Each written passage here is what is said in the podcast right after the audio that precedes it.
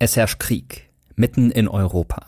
Mit dem russischen Überfall auf die Ukraine hat Russland den seit 2014 bestehenden bewaffneten Konflikt in der Ostukraine auf das gesamte Land ausgeweitet. Das ist nicht der erste, aber es ist der größte militärische Angriff in Europa seit dem Ende des Zweiten Weltkriegs.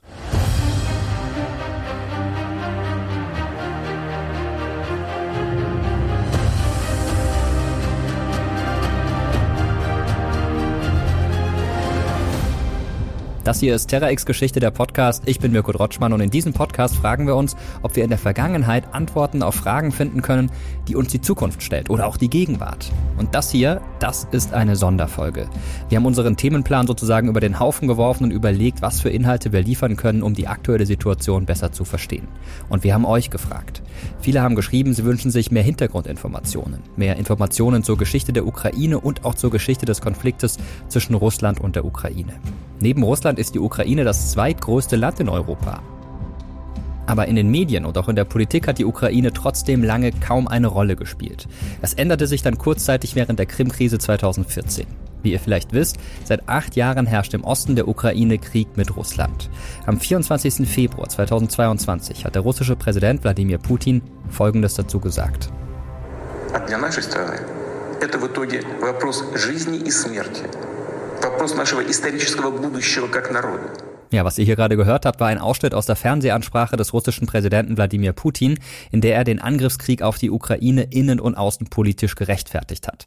Darin heißt es, für unser Land ist es jedoch letztlich eine Frage von Leben und Tod, eine Frage unserer historischen Zukunft als Nation. Historische Zukunft.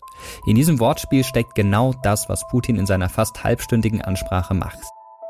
Er begründet seine politischen und militärischen Aktionen gegenüber der Ukraine mit Geschichte.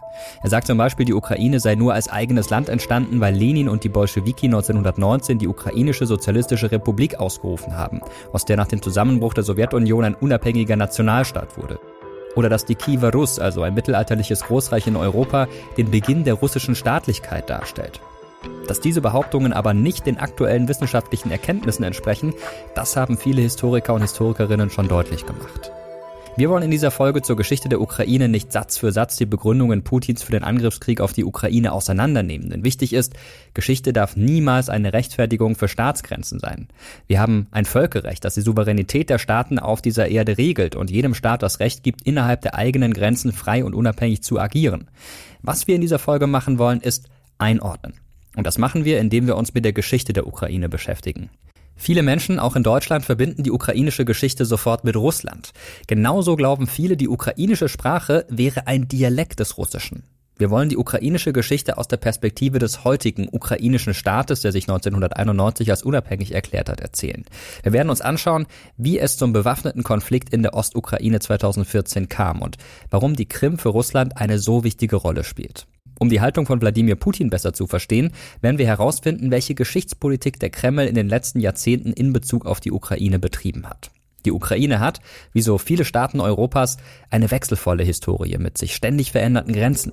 Die heutige Ukraine gehörte im Laufe der Geschichte zu vielen verschiedenen Staaten. Wir beginnen diese Geschichte der Ukraine im frühen Mittelalter. In dieser großen Stadt, die das Haupt des Königreiches ist, gibt es mehr als 400 Kirchen und acht Märkte. Der deutsche Geschichtsschreiber Tietmar von Merseburg ist von Kiew tief beeindruckt. Die Stadt ist das Zentrum des Kiewer Reiches, der sogenannten Kiewer Rus, und im 11. Jahrhundert eine der bedeutendsten Städte Europas. Handwerk und Wirtschaft blühen. Die Stadt liegt am Handelsweg zwischen der Ostsee und dem Schwarzen Meer. Seit der Taufe des Kiewer Großfürsten Wladimir des Heiligen 988 und seiner Hinwendung zum Christentum bestehen enge Verbindungen zu Byzanz.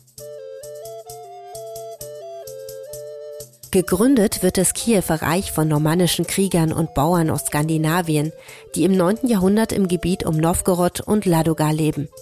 Sie selbst nennen sich Rus. Sie vereinen die vielen Völker, die in dieser Region leben und schaffen das erste ostslawische Reich, die Kiewer Rus. Anfang des 13. Jahrhunderts endet diese Geschichte für den Nordosten des Kiewer Reiches im Mogolensturm der Truppen Batukans, eines Enkels von Genghis Khan.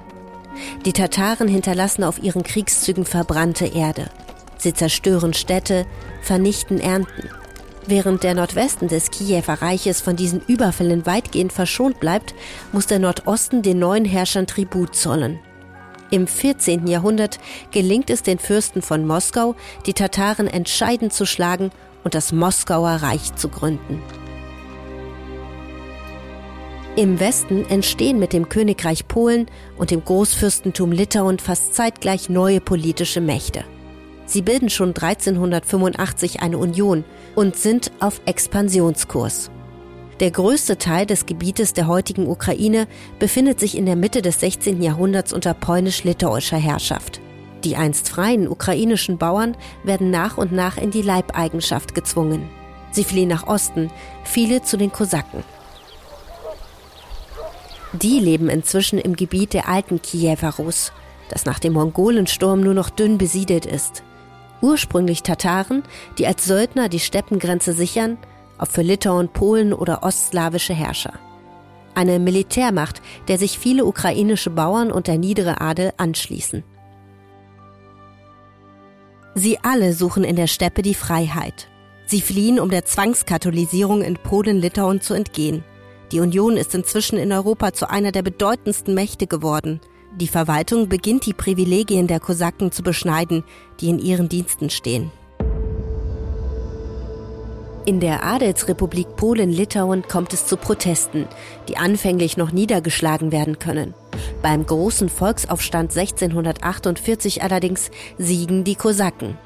Es entsteht im Gebiet von Kiew der erste freie Kosakenstaat, die Saporoja Sich, das sogenannte Hetmanat unter Führung von Bodan Khmelnytsky. Eine große Menge, die ganze Bevölkerung, grüßte ihn am Rande der Stadt. Man nannte ihn einen Retter, einen Erlöser, einen Befreier des Volkes von der polnischen Knechtschaft.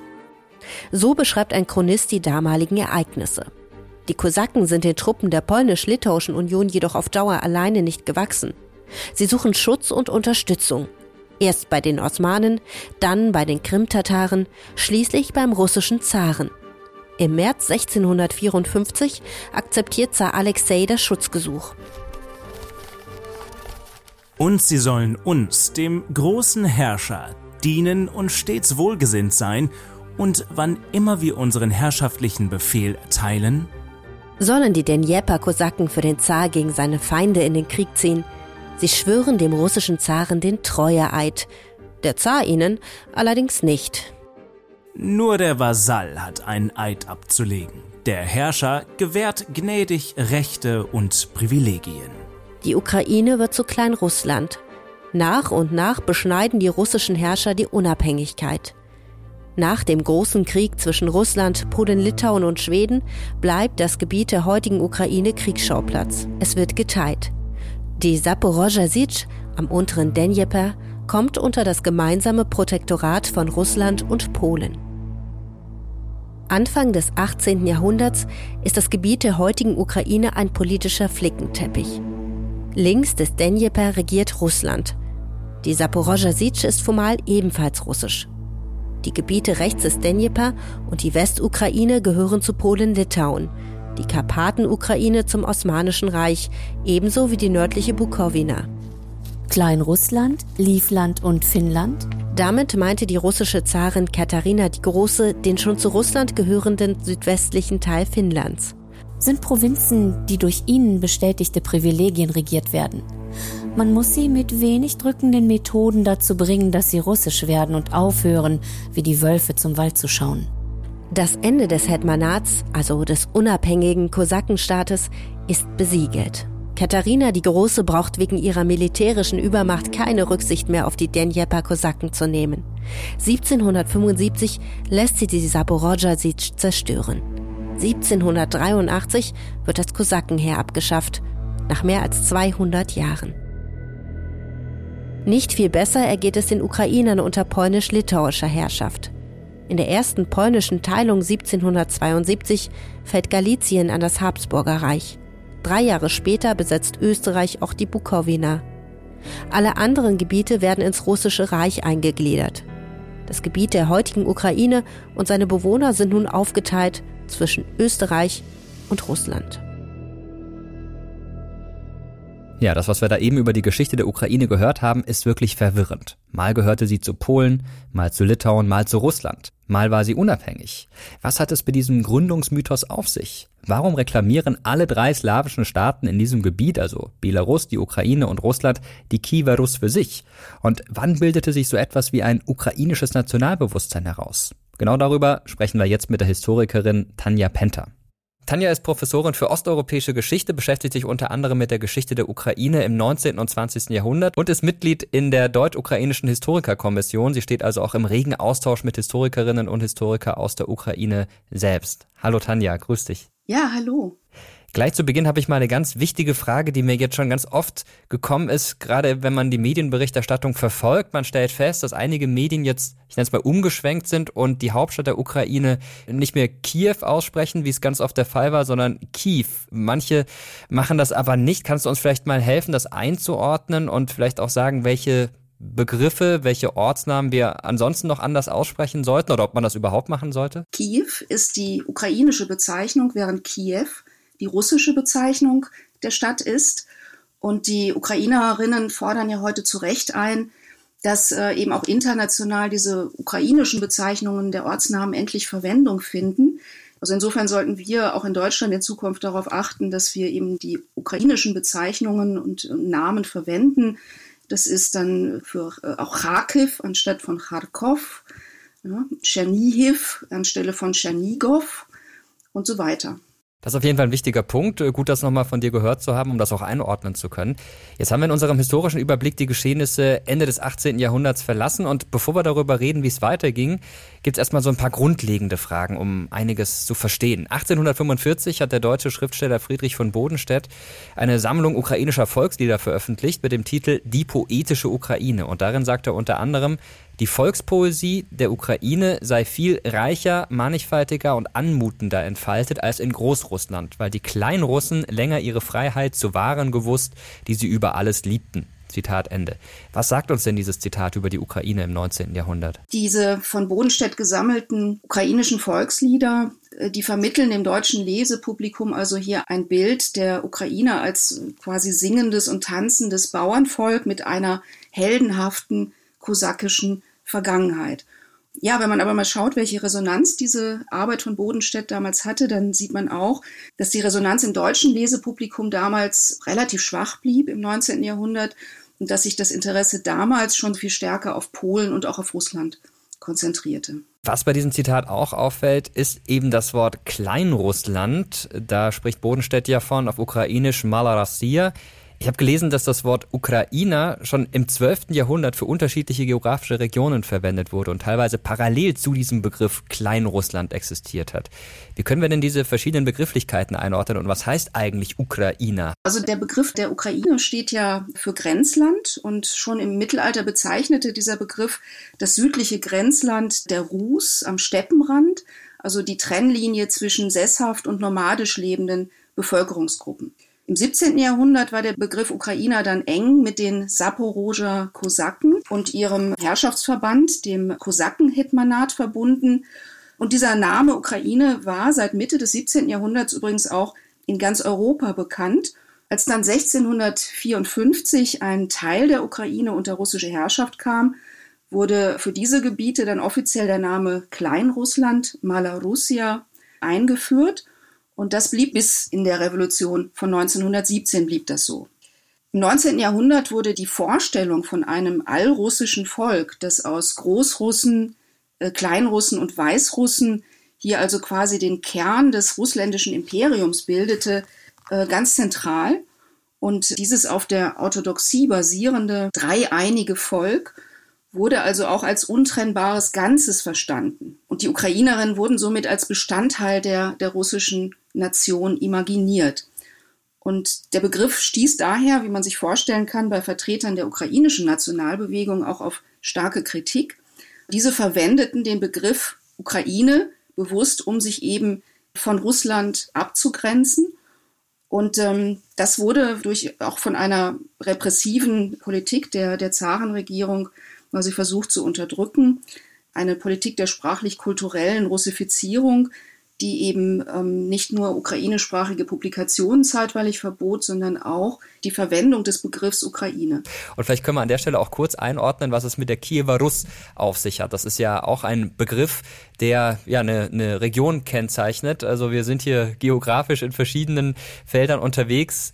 Vielleicht kannst du uns da mal eine kurze Einordnung zu geben. Russen und Ukrainer haben die mittelalterliche Geschichte der Kiewer Rus ja gleichermaßen jeweils exklusiv für ihre Nationalgeschichtsschreibungen beansprucht. Und äh, Historikerinnen führen darüber seit dem 19. Jahrhundert auch einen erbitterten Streit. In der heutigen Ukraine stellt die Kiewer Rus, also dieser übrigens politisch, wirtschaftlich und kulturell damals blühende Herrschaftsverband, der vom 10. bis 13. Jahrhundert existierte, stellt also einen bedeutenden Erinnerungsort für die Ukrainerinnen dar und wird eben als erster ukrainischer Staat angesehen. Aber russische Historiker vereinnahmen die Geschichte äh, der Kiewer Rus gleichermaßen. Auch Putin tut das und verortet hier die Wiege des russischen Staates und bezeichnet Kiew auch als Mutter russischer Städte. Auch als Historikerin würde ich sagen, dass dieser Streit über das Erbe der Kiewer Rus im Grunde absurd ist. Denn er projiziert ja hier nationale Kategorien des 19. Jahrhunderts auf ein mittelalterliches Vielvölkerreich zurück. Das macht überhaupt keinen Sinn. Jetzt hattest du gerade schon Wladimir Putin angesprochen und seine Argumentation. Er sagt ja sinngemäß, äh, die Ukraine sei eigentlich gar kein richtiger Staat. Da spricht der Ukraine mehr oder weniger das Existenzrecht ab, sagt, das wäre nach der russischen Revolution ein künstlich geschaffenes Konstrukt gewesen. Und da schwingt schon mit, dass man sagt, naja, eigentlich ist das irgendwie ein Teil von Russland. Und du hast es gerade auch schon immer wieder angeschnitten. Jetzt haben wir über diesen Begriff Kleinrussland auch gesprochen, der ja so ein bisschen despektierlich äh, daherkommt, so nach dem Motto, naja, das ist irgendwie hier so ein Teil von Russland Russland so, so ein kleiner Teil. Wird dieser Begriff Klein-Russland denn auch heute noch in Russland selbst verwendet? Ja, das ist äh, ganz erschreckend, dass Putin diesen Begriff der Kleinrussen, Kleinrusslands ja in seinen historischen Aufsätzen, also auch in seinem Aufsatz über die historische, angebliche historische Einheit der Russen und Ukrainer jüngst wieder hat aufleben lassen, um eben die historische Zugehörigkeit der Ukrainer zu einer gemeinsamen Nation aus Großrussen, Kleinrussen und Weißrussen zu untermauern. In der russischen Kriegspropaganda kann man heute lesen, dass es künftig keine Ukraine, die ein Anti-Russland, das ist der Begriff, den man dort immer wieder äh, liest in der Propaganda, in der russischen Propaganda, ähm, also die ein Anti-Russland darstellt, mehr geben soll.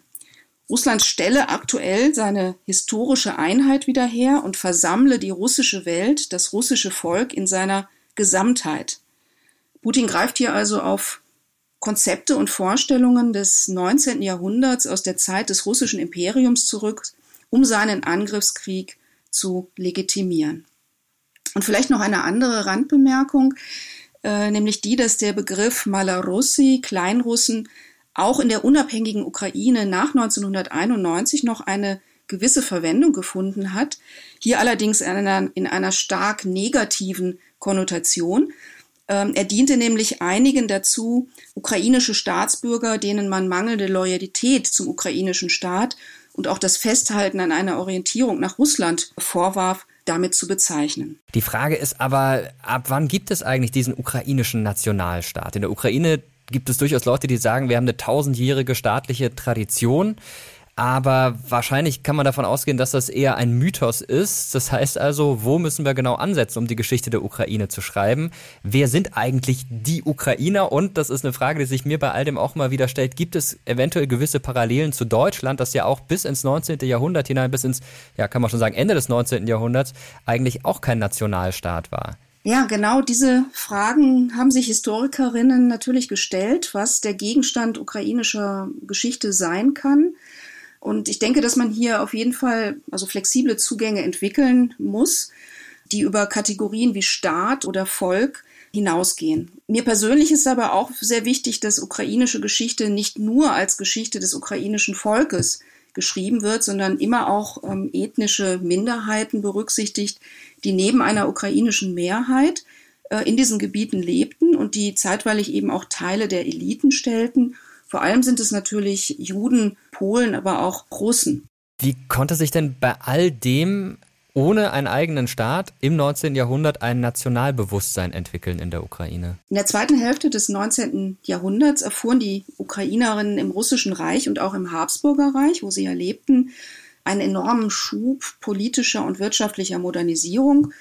Das äh, trug dazu bei, dass sich auch die Nationalbewegungen weiterentwickeln konnten. Und erst im Zuge dieser Modernisierungsprozesse konnte die nationale Bewegung von einer kleinen Gruppe von Gebildeten, so beginnt es dann ja immer, die sich für die eigene Sprache, Kultur und Geschichte interessierten, dann auch auf breitere Bevölkerungsschichten ausgreifen. Vor allem muss man hier auch die, die Bauernbefreiung nennen als ein wichtiges Moment, das die Voraussetzungen schuf für eine soziale Mobilisierung der Bevölkerungsmehrheit. Ein ganz wichtiges Thema bei all dem ist ja die Sprache. Über Sprache identifiziert man sich unter Umständen mit der Region, in der man lebt. Und da habe ich mal ein Zitat mitgebracht des damaligen russischen Innenministers Valuev. Da sagt er, eine eigene kleinrussische Sprache hat es nie gegeben, gibt es jetzt nicht und wird es nie geben. Kann man denn an diesem Schreiben, wo es um die Verwendung der ukrainischen Sprache geht, schon ablesen, wie Russland damals auf die nationalistischen Kräfte reagiert? Wir sehen hier die Anfänge einer rigorosen Russifizierungspolitik im Russischen Reich infolge des polnischen Aufstandes von 1863. Diese Politik richtete sich gegen die Ukrainer, weil sie eben im Verdacht standen, den Aufstand unterstützt zu haben.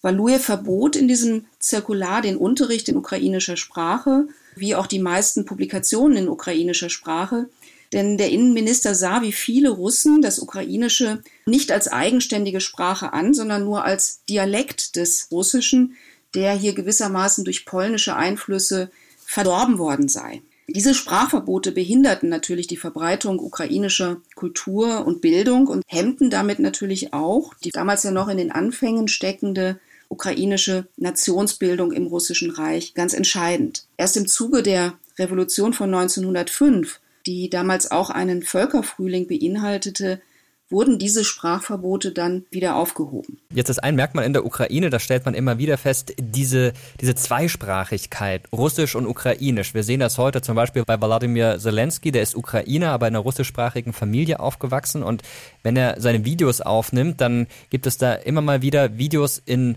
russischer Sprache, zum Teil in ukrainischer Sprache und hin und wieder wechselt er auch in einem Video. War und ist diese Mehrsprachigkeit für die Menschen in der Ukraine über die Jahrhunderte was ganz Normales? In den Städten der Ukraine gehörte Mehrsprachigkeit über Jahrhunderte zum Alltag. In einer multiethnischen Hafenstadt wie Odessa zum Beispiel hörte man auch Jiddisch, Polnisch, Deutsch und viele andere Sprachen. Und ich äh, selber habe auch die Ukraine in den 1990er Jahren und in den frühen 2000er Jahren als ein Land kennengelernt, in dem man ein sehr pragmatisches Verhältnis zu dieser Mehrsprachigkeit der Bevölkerung eigentlich entwickelt hatte. Die Sprachenfrage wurde immer wieder auch hitzig diskutiert, aber es kam darüber nicht zu Blutvergießen. Und ich hatte bis 2014 die Hoffnung, dass die Ukraine an diese alten Traditionen der Mehrsprachigkeit auch anknüpfen kann. Aber mit jedem weiteren Tag dieses brutalen Krieges wird das wohl immer unwahrscheinlicher zumindest im Hinblick auf die Akzeptanz der, der russischen Sprache. Das hat alles irgendwie auch ein bisschen was Ambivalentes. Es gibt eben diese Mehrsprachigkeit in der Ukraine. Wir haben vorhin darüber gesprochen, dass Ende des 19. Jahrhunderts sich eine starke nationalistische Bewegung gebildet hat, die dann aber gleichzeitig von Russland unterdrückt wurde. Und jetzt, wenn wir in der Geschichte ein bisschen weitergehen, November 1917 wird plötzlich, also mal ein bisschen salopp gesagt, der erste unabhängige ukrainische Staat gegründet. Das klingt erstmal ein bisschen widersprüchlich, weil wir haben es gerade noch davon gehabt, dass es eigentlich immer unterbunden wäre werden sollte. Aber jetzt war es eben zum ersten Mal möglich, dass die Ukrainer ihren eigenen Staat hatten, ihre eigene Kultur und Geschichte ausbilden konnten in eigenen Grenzen. Wie ist das denn passiert? Ist das mit der russischen Revolution zu erklären und den Wirren und vielleicht auch den Kompromissen, die Lenin damals eingehen musste? Ja, ganz genau. Das steht im Kontext des Ersten Weltkriegs und des Revolutionsjahres 1917. Beide hatten ja eine verstärkte soziale und nationale Mobilisierung breiter Schichten ausgelöst. Und nach der Februarrevolution, der Abdankung des Zaren, wurde in Kiew dann von verschiedenen nationalen ukrainischen Kräften eine Art Vorparlament, nämlich die sogenannte Zentralrada, gebildet.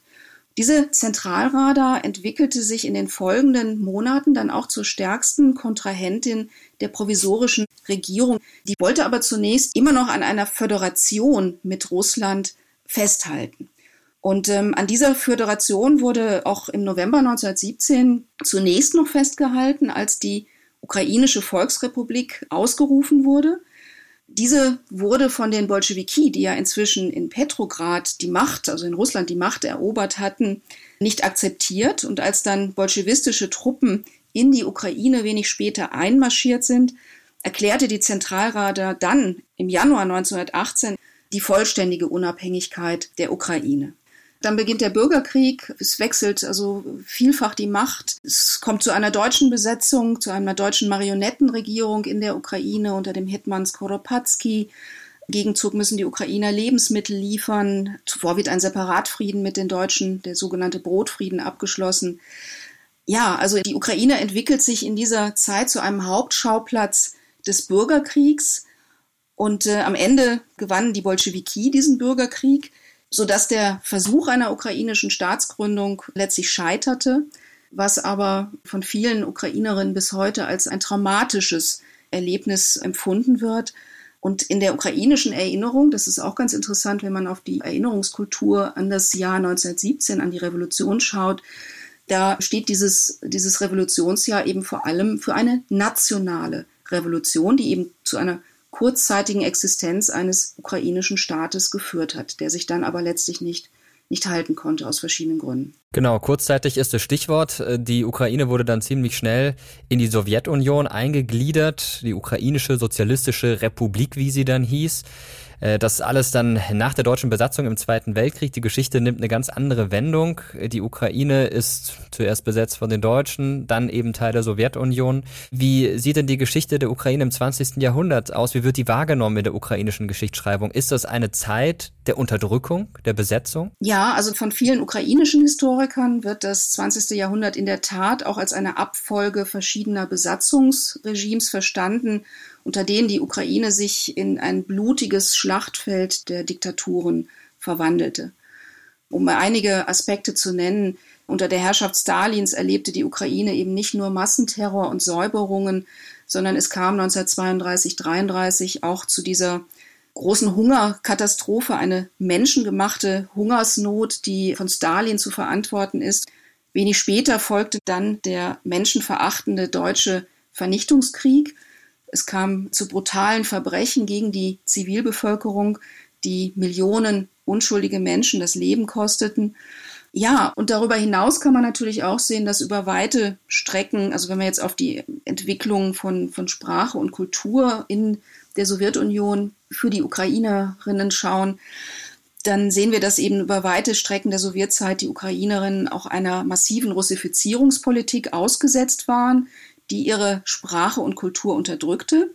Allerdings hat die Ukraine zu Beginn der Sowjetzeit, also in den 20er Jahren noch unter Lenin, auch eine Phase der Förderung ihrer Sprache und Kultur erfahren und auch eine gewisse wirtschaftliche Entwicklung, eine Industrialisierung in bestimmten Regionen, zum Beispiel im Donbass. Und ähm, ukrainische Eliten konnten auch bis in die Führungsspitze der Sowjetunion aufsteigen.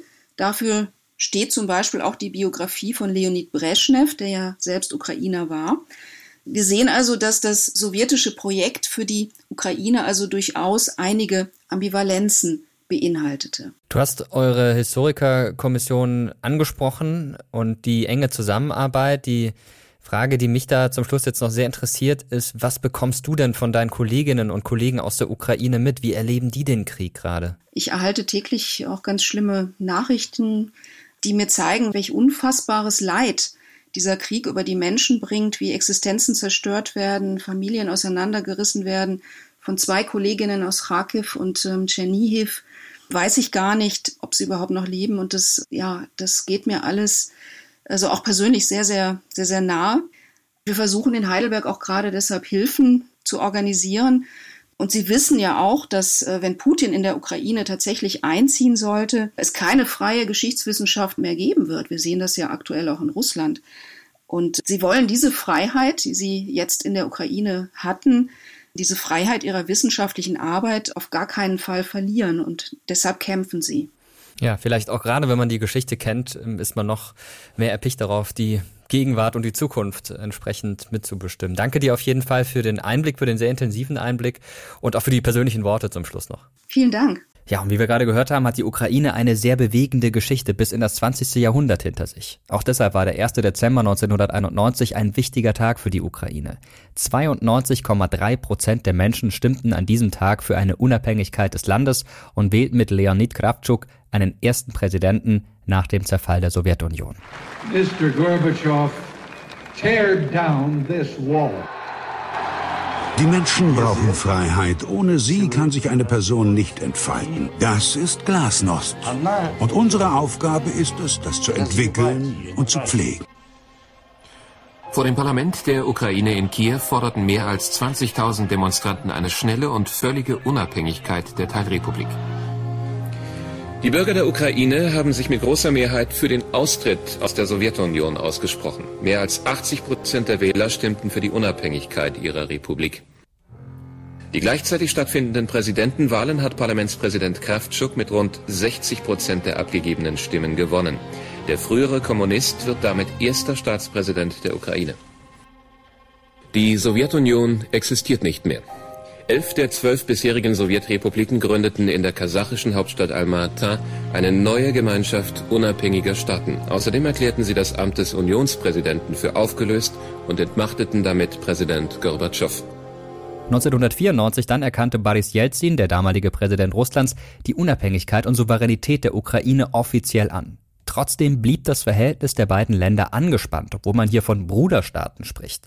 Warum? Das werden wir jetzt mit unserem zweiten Gast Jan-Klaas Behrens besprechen. Er ist Projektleiter am Leibniz-Zentrum für zeithistorische Forschung in Potsdam und sein Schwerpunkt in Forschung und Lehre ist die osteuropäische Geschichte in postsowjetischer Zeit, also nach dem Zusammenbruch der Sowjetunion. Hallo Jan. Hallo Mirko. Erstmal danke, dass du bereit bist, mit uns über die Geschichte der Ukraine nach 1991 zu sprechen. Jetzt äh, muss man sagen, dass sehr viele Leute, wahrscheinlich die meisten, mich inklusive, sehr überrascht waren, dass Russland jetzt die Ukraine im Gesamten angreift. Mit dem Osten der Ukraine, das hatte man ja schon befürchtet, das hatte sich abgezeichnet in den Tagen davor.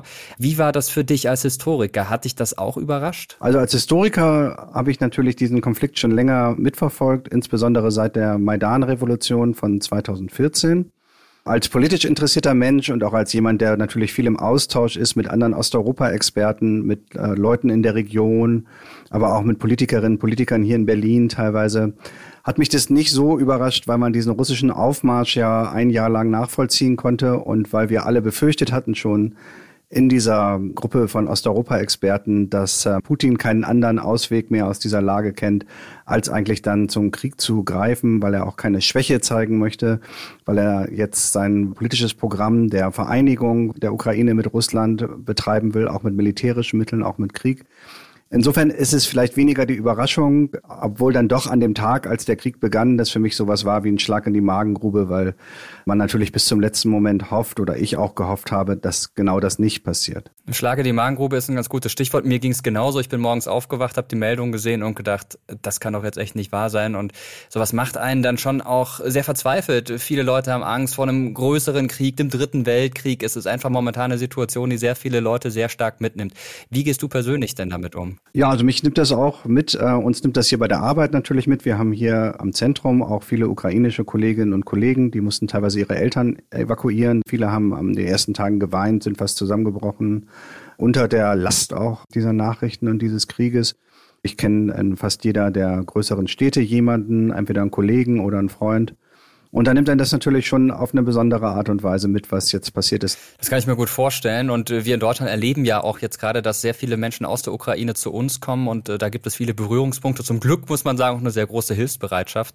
Was ich mich dabei frage ist, Wladimir Putin ist ja ein Mann, der schon sehr lange als Präsident im Amt ist. 2000 ist er ins Amt gekommen.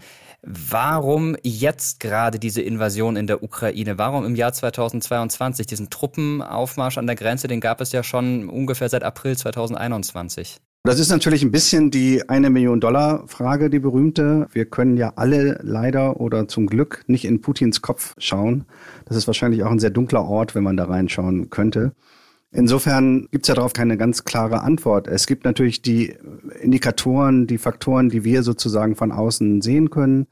Dazu gehörte eben, dass er das als politisches Programm ja lange angekündigt hat, diese sogenannte Wiedervereinigung, wenn du so willst, von äh, Belarus, Russland und der Ukraine. Und ich glaube, da glaubt er auch wirklich dran, dass das total wichtig ist, dass er das um jeden Fall und auch um jeden Preis, wie man jetzt sieht, Preis vieler Menschenleben mittlerweile, auch russischer ja, sollen wir nicht vergessen, durchsetzen möchte. Offensichtlich hat er sich auch im Amt immer stärker radikalisiert natürlich. Manche Leute sagen, es gibt verschiedene Putins sozusagen, den Putin bis 2007, den Putin zwischen 2007 und 2014, den Putin, der die Krim annektiert und jetzt sozusagen den ganz großen Krieg führt. Das wird natürlich später für die Historiker zu entscheiden sein, was da die großen Zäsuren, die großen Einschnitte waren. Aber man darf natürlich davon ausgehen, nicht bei anderen Herrschern, die auch so lange geherrscht haben, dass die Person sich ändert, dass das Programm sich ändert. Und in diesem Fall haben wir es offensichtlich damit zu tun, dass jemand im Amt zu immer radikaleren Ansichten über das gekommen ist, was er da machen möchte und dass er jetzt auch eben bereit ist, Gewalt einzusetzen, um diese Ansichten dann auch wirklich durchzusetzen. Jetzt springen wir mal noch ein bisschen weiter zurück in das Jahr 1991. Wladimir Putin war damals noch Agent für den KGB oder zumindest ähm, hatte er das gerade hinter sich und war in St. Petersburg äh, mit einer aufstrebenden Karriere beschäftigt. In diesem Jahr haben knapp über 92 Prozent der Ukrainerinnen und Ukrainer für die Unabhängigkeit gestimmt. Die äh, Sowjetunion ähm, war im Zerfall begriffen, im Prinzip war sie auch schon weg. Äh, Russland hat dieser Unabhängigkeit damals im Budapester Memorandum 1994 dann zugestimmt. Wie hat denn dieses Budapester Memorandum und diese Unabhängigkeit das ukrainische Nationalgefühl in den vergangenen 30 Jahren verändert? Und dann vielleicht noch eine angehängte Frage, wie hat sich der Blick auf Russland verändert in dieser Zeit aus der Ukraine? Naja, das Budapester Memorandum, da geht es ja auch speziell um die Abgabe der Atomwaffen. Die Sowjetunion war ja eine sehr große Atommacht, so wie Russland es auch heute noch ist. Damals verteilten sich eigentlich die Atomwaffen auf die Ukraine, Belarus, Kasachstan und Russland und man hat dann sozusagen verabredet, diese Waffen an Russland abzugeben, sozusagen eingetauscht gegen ein Stück Papier, dieses berühmte äh, Budapester Memorandum, in dem eben die ukrainische Unabhängigkeit in den Grenzen von 1991 festgeschrieben wurde. Das wird natürlich heute als Fehler gesehen in der Ukraine. Viele Leute sagen, wir hätten die Bomben behalten sollen. Die waren unsere Lebensversicherung, denn nur 20 Jahre nach dem Budapester Memorandum standen die berühmten russischen höflichen Männer, wie Putin sie genannt hat, auf der Krim und haben die Krim annektiert. Das heißt sozusagen, zu diesem Vertrag hat man natürlich ein sehr ambivalentes Verhältnis. Äh, dem würde sicherlich die Ukraine wahrscheinlich so nicht nochmal wieder schließen. Und das ist ja auch von international großer Bedeutung, weil man hier den Fall hat, dass eine Atommacht sozusagen freiwillig auf diese ja sehr, sehr gefährlichen Waffen verzichtet hat. Und sie haben eigentlich damit bezahlt, dass sie jetzt angegriffen werden von einer anderen Atommacht. Sie haben also diese Abschreckung verloren, die sie früher hatten. Und das hat negative Konsequenzen für sie gehabt. Und daraus lernen natürlich andere Staaten auch, oder die schauen auf die Ukraine und sagen, na guck mal, was die gemacht haben 1994 und wie ist das dann ausgegangen, das Spielchen? Sehr schlecht für die Ukraine. Und das ist natürlich auch eine Problematik, die dann auch Deutschland betrifft, weil Deutschland ist ja auch ein Land, das immer sagt, also Abrüstung soll vorangehen. Und ähm, hier sieht man, dass Abrüstung unter Umständen eben auch sehr dramatische Folgen für ein Land haben kann, äh, die nicht positiv sind, sondern die sogar, wo es sogar zu Krieg geführt hat die Herausbildung so eines ukrainischen Bewusstseins ist eher auch dann durch Putin befördert worden, nicht? Also das ist ja auch ein bisschen paradox. Also jemand, der eigentlich die Einheit immer beschwört, der Russen und Ukrainer, führt durch diesen Krieg dazu, dass die Ukrainer eigentlich erst entdecken, wie sehr sie ihre Freiheiten, ihre Demokratie, ihre Heimat lieben und sich dann auch vielleicht sogar stärker als Nation begreifen als jemals zuvor. Und da haben wir jetzt natürlich noch einen weiteren Schub. Sprache ist natürlich immer ein wichtiges Thema, wenn es um Identifikation geht. Wie war das denn? Welche Rolle hat das gespielt in der postsowjetischen Zeit, dass es da eben nur eine Amtssprache gab, die ukrainisch war, obwohl auch viele Menschen Russisch gesprochen haben und sprechen? Naja, da muss man vielleicht ein bisschen ausholen und nochmal in die Sowjetunion zurückschauen. Die Sowjetunion war natürlich ein riesiges Russifizierungsprogramm, weil viele ukrainische Schulen geschlossen wurden in der späten sowjetischen Zeit. Russisch war eigentlich die große Sprache des sowjetischen Imperiums. Wenn man Karriere machen wollte, da musste man Russisch können, da konnte man nicht ukrainischsprachig sein.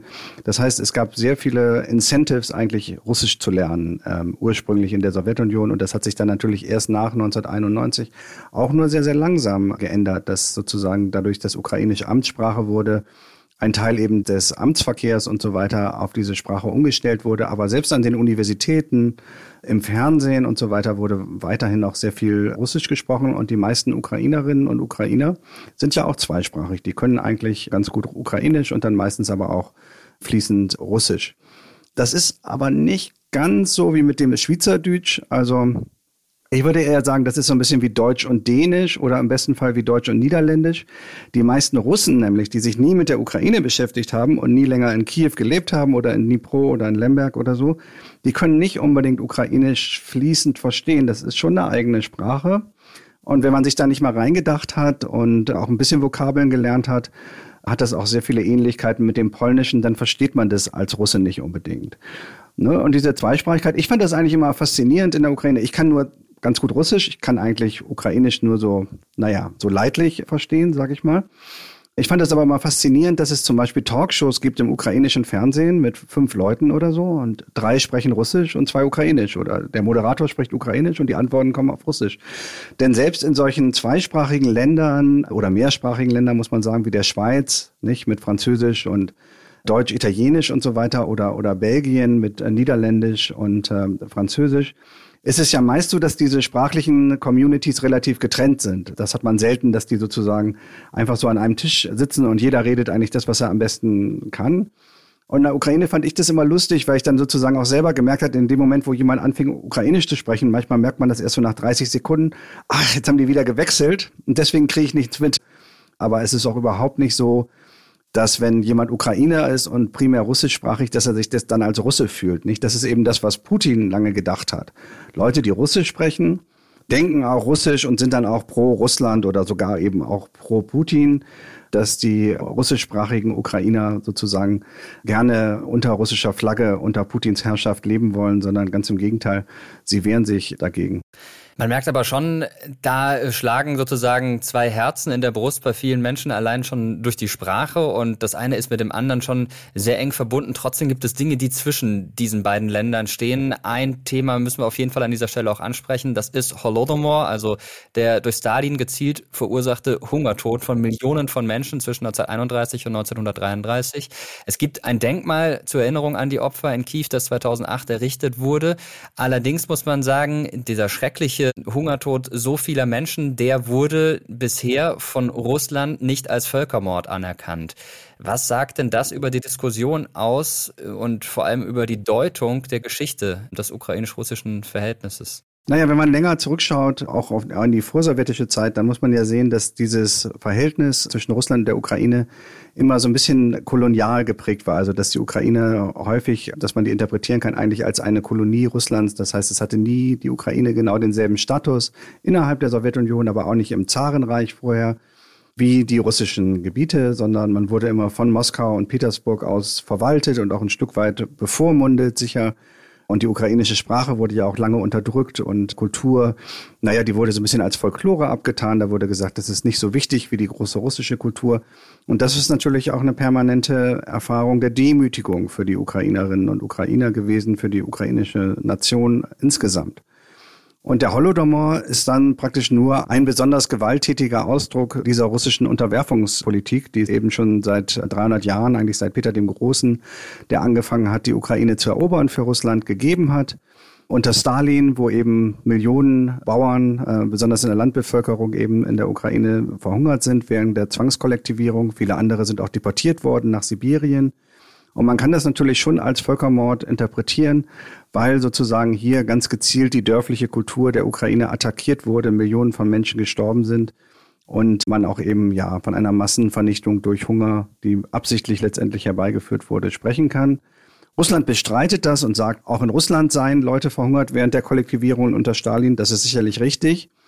Aber wenn man die Dimensionen sich anschaut, dann sieht man natürlich schon, dass dieser ukrainische Fall da heraussticht in der Geschichte der Kollektivierung. Und es sind eben auch sehr anti-ukrainische Äußerungen auch von Stalin, aus Stalins Umfeld bekannt. Und insofern ist das schon ein Fall, wo man sagen muss, hier ist von Moskau aus ganz klar brutale anti-ukrainische Politik gemacht worden. Wenn wir nochmal beim offiziellen Geschichtsbild Russlands bleiben, wie ist es denn mit den Wissenschaftlerinnen und Wissenschaftlern im Land? Du hast viel Kontakte. Sind die da auch auf dieser Linie oder gibt es da auch kritische Töne? Gerade diese Einstellung, sagen wir mal, gegenüber der Ukraine etwas herablassend auch darauf runterzublicken, auf die kleinen Brüder in Anführungszeichen im Süden, die ist schon sehr, sehr weit verbreitet und äh, unter Kolleginnen und Kollegen auch. Nicht, nicht jedermann natürlich, aber die haben dann auch einen realistischeren Blick. Andere sind nur selten da gewesen und meinen etwas zu wissen und nicht, also auch Putin selbst oder sein Umkreis, der diesen Krieg geplant hat, scheint ja eine ganz falsche Vorstellung davon zu haben, sozusagen, wie stark die ukrainische Mentalität ausgeprägt ist, wie stark die Kampfbereitschaft ist. Offenbar hat man ja geglaubt, dass dieses ganze ukrainische Staatswesen bei einem größeren Angriff innerhalb weniger Tage zusammenbrechen würde, dass es da gar keine Widerstandskraft, gar keine Resilienz gibt gegen so einen russischen Überfall. Und was wir jetzt erleben, ist ja, dass genau das Gegenteil der Fall ist, dass also offenbar diese russische Sicht auf die Ukraine einfach auch falsch ist, dass wahrscheinlich auch die russische Führung an ihre eigene Propaganda ein Stück weit geglaubt hat, an ihre eigenen Fake News, wenn man so will. Und dass diese Fehleinschätzungen natürlich jetzt auch dazu führen, dass die russische Armee da nicht so vorankommt, wie man das ursprünglich geplant hatte. Da stellt sich auch direkt die Frage, was geht denn vor im Kopf von Wladimir Putin? Das ist natürlich höchst unseriös, so eine Ferndiagnose anzustellen, aber vielleicht schauen wir uns mal sein Weltbild an der Stelle nochmal ein bisschen genauer an. Du hast schon davon gesprochen, dass er so ja, der letzte Erbe der äh, sowjetischen Ära ist und äh, wahrscheinlich auch der letzte führende Politiker in diesem Amt in Russland, äh, der aus der Zeit kommt. Was meinst du denn, was geht da in seinem Kopf vor sich? Ist das wirklich noch ein Weltbild, das geprägt ist von dem Kalten Krieg, äh, von diesem Gleichgewicht des Schreckens? Ähm, ist das ein altes Denken oder geht Putin auch mit der Zeit und ähm, hat sich sein Weltbild mit der Zeit verändert? Wie würdest du das beurteilen? Als er noch mehr über sich und seine Jugend zum Beispiel geredet hat, da hat er auch immer wieder erzählt, diese Geschichte, dass er als kleiner Junge in äh, St. Petersburg, im Nachkrieg St. Petersburg, also damals noch Leningrad selbstverständlich, häufig verprügelt wurde. Er war so der Kleinste in der Klasse, dem immer das Schulbuch weggenommen wurde und den alle so ein bisschen gehänselt haben und so weiter. Und so hat Putin dann irgendwann eines Tages beschlossen, sich zu wehren und hat bekannterweise ja mit Judo und Karate angefangen, also mit Kampfsport. Er hat sich dann ja auch lange inszeniert, so als Kampfsportler und hat immer darüber gesprochen, dass man keine Schwäche zeigen darf, dass, dass Stärke sich durchsetzt, dass Macht vor Recht geht. Und diese ganzen sozusagen Überzeugungen, glaube ich, die, die stammen nicht nur aus einem gewissen Weltbild, die stammen vielleicht sogar aus seiner Sozialisation, aus seiner Kindheit und Jugend, aus diesen rauen Zeiten im Nachkriegs-Leningrad, wo der kleine Wladimir sich durchsetzen musste gegen andere und wo er gelernt hat, man muss immer kämpfen bis zum Schluss und man muss sozusagen mit seinen eigenen Aggressionen auch seine eigenen Vorstellungen durchsetzen. Und wenn man sich seine Politik anschaut, glaube ich, der vergangenen Jahre, nicht nur in diesem Krieg, eigentlich seit Beginn seiner äh, Präsidentschaft, dann sieht man, dass er offenbar jemand ist, der nicht empathiefähig ist, der das Leiden anderer Menschen nicht versteht und da nicht mitfühlen kann. Das war schon so bei den russischen Toten von Terroranschlägen oder bei dem berühmten U-Boot Kursk, äh, was im Sommer 2000 gesunken ist, wo er dann gefragt wurde, was ist denn da passiert, Herr Präsident, im amerikanischen Fernsehen. Und er sagte einfach nur so lapidar, es ist gesunken. Das ist sozusagen diese spezifische Form von Männlichkeit, die er teilweise inszeniert, ja auch im Fernsehen, eben dieser Kampfsportler, Jetpilot, U-Boot-Fahrer und so weiter, Militär. Das spielt hier, glaube ich, alles eine Rolle. Dann die Ausbildung als KGB-Agent, natürlich als Geheimagent. Äh, wir wissen auch, wozu der KGB fähig ist mit den Morden in London und Berlin und anderen Städten in den vergangenen Jahren. Und wohin wir dann kommen, auch wenn wir in diesen Kopf von Wladimir Putin nicht reinschauen können, ist natürlich schon jemand, bei dem die Gewalt und das Recht des Stärkeren in der gesamten Ausbildung, Sozialisation im politischen Leben eine sehr, sehr große Rolle gespielt hat. Jetzt äh, springen wir mal von Wladimir Putin kurz ein letztes Mal zur Geschichte der Ukraine und zwar zur jüngsten Geschichte der Ukraine und kommen in das Jahr 2014. Der damalige Präsident Janukowitsch hat die Unterzeichnung eines Assoziierungsabkommens mit der Europäischen Union abgelehnt. Ein pro-russischer Präsident, muss man dazu sagen. Es kam daraufhin zu landesweiten Demonstrationen. Mehr als 100 Menschen sind gestorben. Es war die Zeit des sogenannten Euromaidan, der Proteste auf dem Maidanplatz in Kiew. Kannst du vielleicht noch mal ganz kurz nachzeichnen, was dann passiert ist und was diese Ereignisse damals mit dem heute zu tun haben? Denn streng genommen erleben wir eigentlich nicht erst seit diesem Jahr einen Krieg in der Ukraine, sondern schon seit dieser Zeit, seit acht Jahren. Genau, da hast du recht, Mirko. Das ist wichtig, weil man es in Deutschland auch lange verdrängt hat, diesen Krieg im Donbass, der ja so ein bisschen eingefroren war, wie man dann auch gesagt hat. Der begann ja praktisch im Frühjahr 2014 zuerst mit der Annexion der Krim und dann eben dem geheimen oder getarnten muss man besser sagen, eben Einmarsch auch in der Ostukraine, im sogenannten Donbass, eine Industrieregion, die an Russland grenzt. Und ähm, da hatten wir sozusagen natürlich den eigentlichen Beginn dieses Krieges, der dann durch die Minsker Friedensverhandlungen nochmal wieder gestoppt und eben eingefroren wurde, der aber natürlich auf einer schon niedrigeren Ebene eigentlich weitergeführt wurde und auch in diesen letzten acht Jahren natürlich dazu geführt hat, dass die Ukrainer auch mehr Selbstbewusstsein gewonnen haben und wie man in diesen Tagen natürlich auch sieht, auch mehr Kampferfahrung gewonnen haben. Ihre Armee hat sich einfach verbessert. 2014 hatten die Ukrainer eine relativ desaströs ausgerüstete und ausgebildete Armee, die auch schlecht motiviert war. Damals waren es häufig Freiwillige, die die Russen aufgehalten haben im Donbass. Und heute hat man eine recht professionelle Armee, von der man sieht, dass sie mit ihren Waffen umgehen kann und dass sie den Russen einen sehr entschlossenen Empfang dort in der Ukraine bereitet haben und dass sie bereit sind, auch sozusagen ihr Land unter sehr, sehr schwierigen Bedingungen zu verteidigen. Und das ist sicherlich ein Resultat dieses Krieges, das Putin eventuell auch nicht mit einbezogen hat in seine Kalkulation. Zum Schluss nochmal ein Blick in die Zukunft. Wir können ihn zumindest mal wagen. Du hast schon festgestellt, eigentlich hat Wladimir Putin in der Ukraine das Gegenteil erreicht. Die Ukrainerinnen und Ukrainer sind geeint, geeinter vielleicht sogar als je zuvor. Und der israelische Historiker Yuval Harari hat in den Zusammenhang auch davon gesprochen, dass eigentlich Putins Politik auf ganzer Linie gescheitert sei. Zwar können russische Truppen die Ukraine militärisch besiegen, wenn es denn irgendwann dazu kommen sollte. Allerdings wird die Bevölkerung sich nach dem Krieg nicht einfach in ein neues, größeres Russland einfügen. Und das erleben wir jetzt auch in Städten, die schon besetzt sind von russischen Truppen. Da gibt es immer wieder Demonstrationen von Ukrainerinnen und Ukrainern. Hast du eine Prognose, wie es weitergeht? Mal angenommen, Russland würde tatsächlich diesen Krieg gewinnen? Ja, also als Historiker bin ich ja eher für die Vergangenheit zuständig, zum Glück, und die Interpretation dessen, was früher passiert ist. Ich werde da vor zu viel Optimismus warnen. Man sieht natürlich, dass Putin sozusagen auch sehr optimistischer Plan, wie man ja im Nachhinein sagen muss, nicht funktioniert hat. Er kann das aber immer noch durch Gewalt ausgleichen. Und der Preis, der jetzt schon gezahlt wird, ist viel zu hoch, als dass man das idealisieren sollte. Natürlich ähm, gab es da äh, heldenhafte Momente in dem Widerstand der Ukrainerinnen und Ukrainer, aber wir müssen auch äh, an die Flüchtlinge denken, an die Leute, die jetzt schon ihre Heimat verloren haben, ihre Jobs, die ihr sämtliches Hab und Gut zurückgelassen haben. Das geht ja in die Millionen. Und äh, deswegen ist sozusagen auch der Preis für diesen ukrainischen Widerstand sehr, sehr, sehr, sehr hoch bereits. Es wird, wie auch immer dieser Krieg ausgeht, äh, sehr, sehr teuer werden, das alles wieder, wieder aufzubauen und äh, die Toten bringt sowieso keiner wieder zurück. Putin will eigentlich eine unabhängige Ukraine auslöschen und die Ukrainer wollen genau das Gegenteil. Sie wollen ihre unabhängige Staatlichkeit verteidigen. Da ist es auch schwierig, ehrlich gesagt, einen Kompromiss zu finden. Und man muss sehen, wer aus diesem Krieg besser rauskommt. Aber schon jetzt gibt es natürlich unter der Zivilbevölkerung, aber auch unter den Soldaten natürlich viele Opfer, die unnötig waren, die einfach nur zeigen, dass diese Aggression von Wladimir Putin letztlich ein Kriegsverbrechen natürlich ist. Ein Angriffskrieg auf einen friedlichen Staat, von dem keine Gefahr für Russland ausging. Ja, insgesamt äh, kein gutes Bild, das wir da zusammenfassend äh, zeichnen. Danke dir auf jeden Fall für deine Expertise, für die Einblicke in die postsowjetische Zeit der Ukraine und vor allen Dingen auch in die Pläne und in das Geschichtsbild von Wladimir Putin. Danke.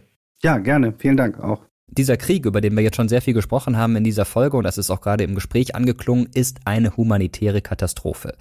Während ich diesen Text hier spreche, sterben unzählige Menschen in den Gefechten zwischen den russischen und ukrainischen Soldaten. Millionen von Menschen sind auf der Flucht. Zweieinhalb Millionen sollen es aktuell sein. Angesichts solcher Meldungen ist es verständlich, dass sich auch in Deutschland viele Menschen hilflos fühlen. Uns und das ZDF erreichen gerade eine Flut von Nachrichten zum Krieg in der Ukraine. Menschen sprechen darin über ihre Angst, über Trauer, über Verzweiflung und über die Unsicherheit, wie es weitergehen wird. In einigen Folgen dieses Podcasts haben wir auch davon gesprochen, wie besonders es eigentlich ist, dass große Teile Europas über Generationen hinweg keinen Krieg mehr erlebt haben. Ein Privileg, das wir, muss man sagen, oft als selbstverständlich hinnehmen. Die Ukrainerinnen und Ukrainer hatten dieses Privileg schon seit 2014 nicht mehr. Wir hoffen, dass durch diese Folge noch einmal deutlich geworden ist, dass Geschichte niemals eine Rechtfertigung bieten darf, um völkerrechtlich anerkannte Grenzen zu verschieben. Es ist sehr gefährlich, so zu argumentieren und am Ende ein Fass ohne Boden.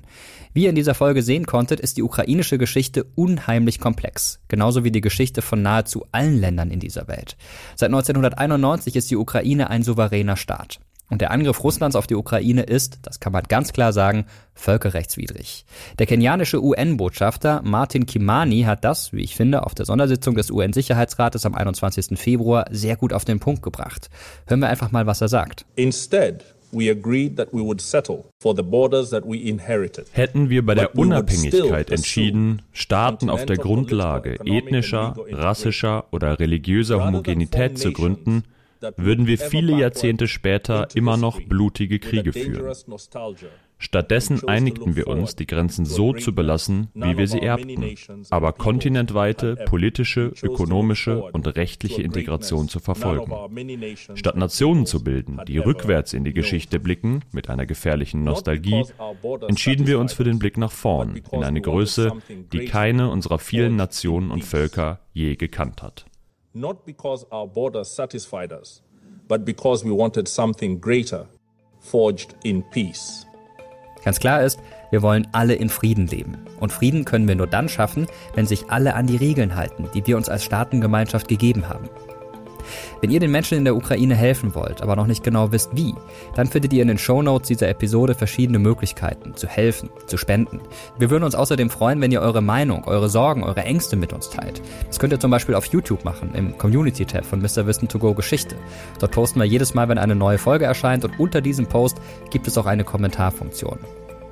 Wir lesen, das kann ich euch versprechen, jeden eurer Kommentare und wir freuen uns über alles, was von euch kommt. Lob, Kritik, aber natürlich auch Ideen für zukünftige Episoden, für Themen. Auch dazu haben wir was in den Show Notes verlinkt. Dieser Podcast hier ist eine Produktion von Objektiv Media im Auftrag des ZDF. Ich bin Mirko Rotschmann. Ich danke euch sehr fürs Zuhören. Ich sage Tschüss, danke und bis zum nächsten Mal.